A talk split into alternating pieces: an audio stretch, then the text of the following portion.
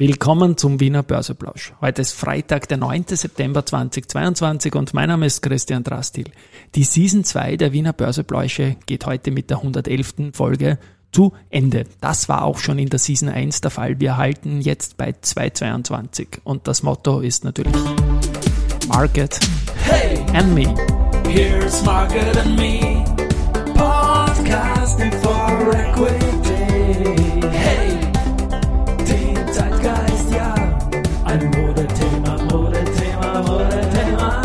Ja, die Börse als Modethema und die Septemberfolgen des Wiener Börseplausch sind präsentiert von Wienerberger und Aventa. Ja, die 222. Folge heute der Wiener Börseplausch. Am 15.10.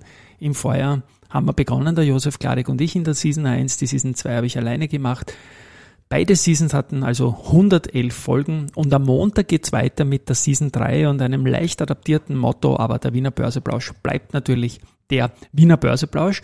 Und am Ende der Season 2 schaut es heute mal gar nicht so blöd aus am Markt, nämlich 6280 Punkte, jetzt um 12.40 Uhr, als ich das hier einspreche, im ATXD. Also ein Plus von 1,3 Prozent zu gestern. Die beste Aktie ist die österreichische Post mit plus 3,7 Prozent. Dazu muss man sagen, dass die auch erstmals seit Anfang Mai wieder über der Region von 30 Euro stehen und damit ein großer relativer Gewinner dieser Tage geworden sind. Auf Rang 2 die Föstalpine mit plus 3,2 Prozent, die Lenzing mit plus 2,5 Prozent auf Rang 3. Auf der Verliererseite haben wir die Frequentis mit minus 3,4 Prozent, die hat jetzt nach der Rekordjagd äh, im August bisschen eine schwächere Phase, Marinomed mit minus 2,8 Prozent und Warimbex mit minus 2 Prozent. Hervorheben muss ich heute unseren Hauptpartner Wienerberger, da macht er daheim euch einen eigenen Podcast. Ähm, den ich natürlich heute auch verlinken werde, noch dazu mit einer Spezialfolge. Denn in seiner 17. Folge in seinem Podcast hat er eine Person zum zweiten Mal zum Gast gehabt. Und das ist kein kleiner, das ist nämlich der Christoph Boschan, der Chef der Wiener Börse, also der Aufsichtsratschef und der, der, der Vorstandsvorsitzende Scheuch bzw. Boschan haben miteinander geplaudert.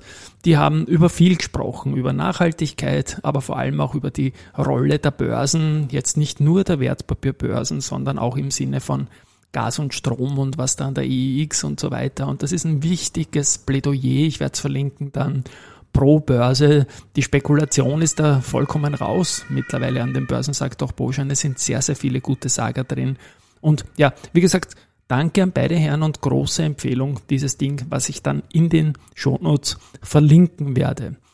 Die Wiener Börse schickt ja immer wieder so Pflichtveröffentlichungen raus ähm, und das sind gar nicht so wenig. Jetzt äh, haben wir circa 250, ich habe jetzt nicht nachgerechnet, Tage vorbei im Jahr und gestern ist schon die 2212.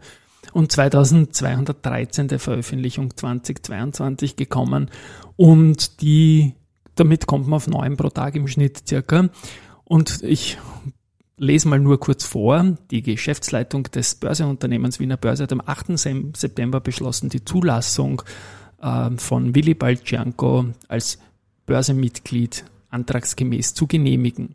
Und in der, in der nächsten Meldung dann halt die, die Zulassung von Magister Bernd Bernhard Spalt äh, zu widerrufen. Das ist also Formsache natürlich, Vorstandswechsel in der erste Group, aber irgendwie mächtig geschrieben, dass das die Geschäftsleitung des Wiener Börse des Börseunternehmens Wiener Börse AG beschlossen hat. Also ich denke, das ist ein reiner Formprozess mit einem Basistext und denke nicht, dass, die, dass das Gremium der Wiener Börse da pro Person äh, aktuell befindet.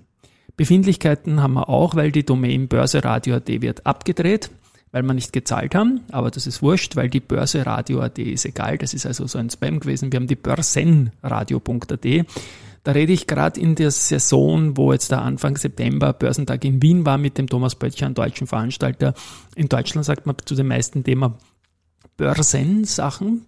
Bei uns spiegelt sich das zum Beispiel im Börsenkurier auch wieder.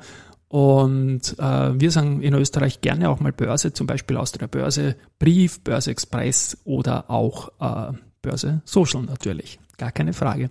Aber die Domain, die wir besitzen, ist die börsenradio.at mit dem Börsenradio Network gemeinsam. Und die Börseradio.at, die kann uns ein Spammer durchaus abdrehen, auch wenn das nicht mal passieren wird, weil es ja nur Spam ist.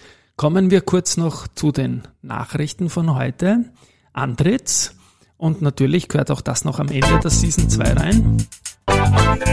Ein Antrittsauftrag und zwar von Infinited Fiber Company für die, für die Lieferung von Basisengineering für Schlüsselprozessbereiche der geplanten Produktionsanlage in Finnland. Ja, gut, da geht es um eine Produktionskapazität von 30.000 Tonnen im Jahr für regenerierte Textilfasern. Also ich habe ein paar degenerierte Textilfasern daheim, aber regenerierte nicht und das ist also auch eine glaube ich mal, gute Sache und die Fülle der Antrittsaufträge hat die Antritts natürlich heuer auch zu einem relativen Gewinner gemacht.